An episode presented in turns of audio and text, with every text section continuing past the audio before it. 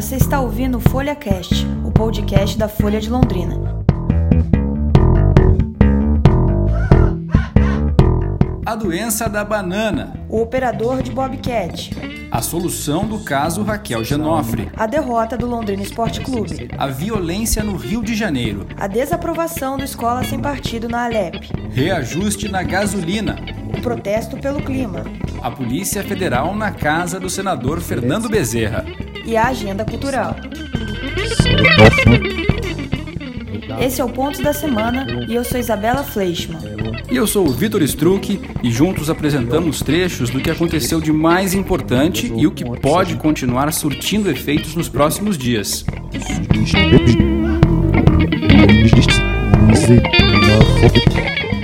O retorno de uma doença em bananas causada por um fungo preocupa produtores do Paraná. O mal do Panamá chegou à Colômbia e pode atingir o estado pela proximidade que há com os dois principais produtores de banana do Brasil, São Paulo e Santa Catarina. Entre os anos 1900 e 1960, a doença chegou a acabar com 40 mil hectares de banana na América Central. Você pode conferir mais sobre esse assunto na edição do Folha Rural desse último fim de semana. Um vídeo de funcionários empinando um trator Bobcat no canteiro da obra da Avenida 10 de Dezembro viralizou nas redes sociais. O caso foi parar na Secretaria Municipal de Obras e tanto o operador que fazia as manobras quanto o que filmava foram demitidos. Contudo, o motorista, Gustavo Henrique Bertoli, recebeu uma nova proposta de emprego por uma empresa de Cambé durante a participação em um programa da televisão local. E o Londrina Esporte Clube perdeu pela quinta vez em seis jogos consecutivos. No sábado, dia 20, o Tubarão foi derrotado pelo líder da Série B, o Red Bull Bragantino, em Bragança Paulista.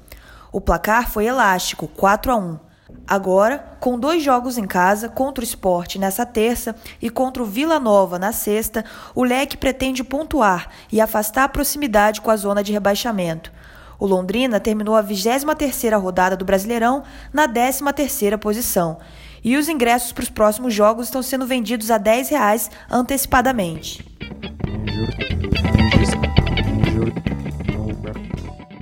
E os tiroteios na favela da Maré.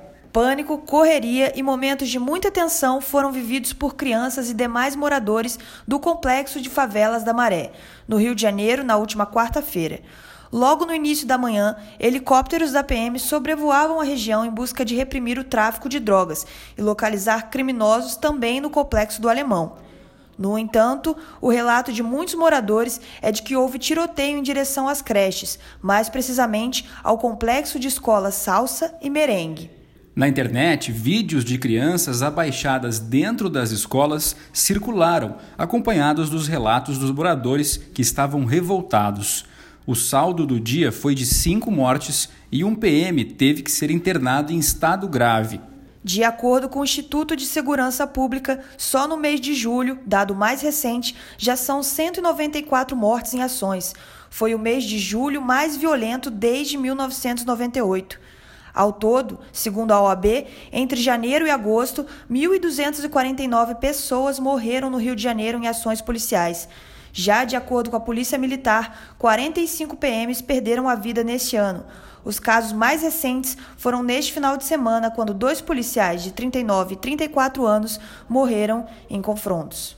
Agatha Vitória Sales Félix, de 8 anos, morreu na madrugada deste sábado. A menina foi atingida nas costas quando voltava para casa com a mãe no complexo do Alemão, no Rio de Janeiro. A Polícia Militar afirmou que equipes da Unidade de Polícia Pacificadora revidaram tiros durante patrulha no morro. Os moradores do Alemão não falam em tiroteio e acusam um policial de ter atirado a esmo. A menina Agatha estudava e fazia aula de dança. Um vídeo mostrando o desespero do avô de Agatha circulou nas redes neste domingo. O presidente Jair Bolsonaro não se manifestou sobre o assunto. O governo carioca emitiu uma nota lamentando a morte da menina, aspas, assim como a de todas as vítimas inocentes durante ações policiais, No Twitter, o ministro da Justiça Sérgio Moro retuitou o deputado Felipe Francischini lamentando a morte de Ágata e ressaltando que, aspas, não há relação possível do fato com a proposta de legítima defesa constante do projeto anticrime, fecha aspas. No Paraná, a Polícia Civil encontrou o suspeito de ter matado em 2008 a menina Raquel Genofre. Por meio de análise de material genético, foi possível identificar que Carlos Eduardo dos Santos, de 54 anos, teria sido o autor do crime. Ele já estava preso desde 2016 em Sorocaba, interior de São Paulo, por estelionato, roubo, estupro e falsificação de documento. Crimes que aconteceram em São Paulo, Paraná e Rio Grande do Sul. A menina Raquel foi encontrada morta em uma mala na rodoferroviária de Curitiba e o caso estava sem solução há 11 anos. E em Londrina, outra criança morreu na madrugada dessa segunda-feira a menina Eloá Giovana, de 7 anos. Ela teria sido queimada pelo primo, de 23 anos, na zona leste de Londrina e estava um mês internada no hospital universitário, com queimaduras de segundo e terceiro grau, e se recuperava bem, mas pegou uma infecção que agravou seu quadro clínico. O primo da criança está preso e o caso corre em segredo de justiça. Aliás, né, Isa, se lidar com a morte já é difícil para os adultos, para as crianças não é diferente. No Folha Cidades, essa semana, teremos uma reportagem sobre como lidar com a educação das crianças sobre o luto, tomando como exemplo uma escola que abordou o assunto com as crianças após a morte trágica de um amigo da turma. Vivenciando o luto coletivo com o apoio de uma psicóloga, as crianças leram os livros O Pato, A Morte e A Tulipa. Também falaram sobre o colega que morreu e o homenagearam. E na Assembleia Legislativa do Paraná, os deputados votaram contra a aprovação do projeto de lei que estabelece o Escola Sem Partido. Foram 27 votos contrários e 21 a favor, em primeiro turno. O texto, de autoria dos deputados Ricardo Arruda e Felipe Francischini, ambos do PSL, propunha a restrição de assuntos relacionados à política, gênero e sexualidade nas escolas estaduais. A pauta foi arquivada. Bom, e muita gente lembra da Raquel Dodge. Né? Ela deixou a Procuradoria-Geral da República na semana passada, deu lugar ao vice-presidente do Conselho Superior do Ministério Público Federal, o Alcides Martins, que assume interinamente a PGR, mas antes ela ajuizou no Supremo Tribunal Federal uma arguição de descumprimento de preceito constitucional contra este projeto, o Escola Sem Partido. Em seguida, ela afirmou que o projeto fere a autonomia dos professores e fortalece um tipo de instrução baseado num pensamento único. Além disso, ela avaliou que nos últimos anos no Brasil tem se acompanhado o crescimento de movimentos que visam implantar um modelo de ensino que contraria o modelo definido na Constituição Federal e regulamentado pela Lei de Diretrizes e Bases da Educação Nacional. Enquanto isso, Vitor, o Augusto Aras, indicado para a PGR pelo presidente Jair Bolsonaro, aguarda sabatina no Senado, que é um trâmite natural para assumir o cargo.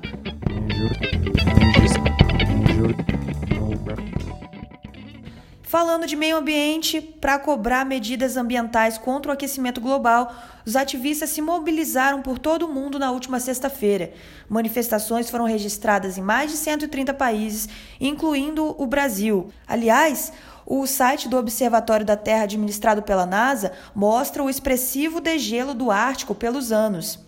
E o Bolsonaro, o presidente Jair Bolsonaro, tem um discurso amanhã na Assembleia Geral da ONU. Ele pretende falar sobre a Amazônia e questões relativas à soberania nacional e vai ser com certeza muito cobrado por essas questões do meio ambiente, né? Na sexta-feira, na semana passada também foi quando o Ministério Público do Paraná apresentou o balanço da operação Mata Atlântica em pé. Foram mais de 6 milhões de reais em multas ambientais ah, aplicadas aí nesta edição da operação, que foi realizada ao longo de toda a semana passada nas regiões de Guarapuava, Prudentópolis, Pinhão e Reserva do Iguaçu. Por lá, 53 áreas foram fiscalizadas e 85 autos de infração foram lavrados. A Mata Atlântica em Pé foi realizada também nos 17 estados brasileiros que contam com o bioma. E os postos de combustíveis de Londrina sentiram o efeito dos ataques às unidades de petróleo na Arábia Saudita. As refinarias sauditas, maiores produtoras da commodity, foram atacadas por drones no dia 14. Em um efeito dominó, os preços das bombas subiram. O reajuste foi de 4% no valor do diesel e 2,5% na gasolina.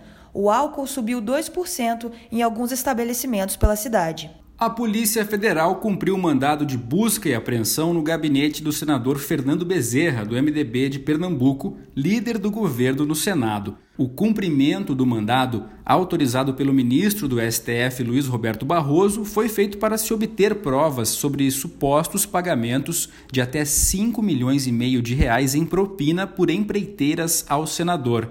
Segundo o despacho do ministro Barroso, existem indícios de que os repasses teriam sido realizados por meio de contas de terceiros e simulação de contratos de prestação de serviços. Já a assessoria do senador diz que a causa é estranheza o cumprimento do mandado e que a única justificativa seria em razão da atuação dele combativa contra interesses dos órgãos de persecução penal.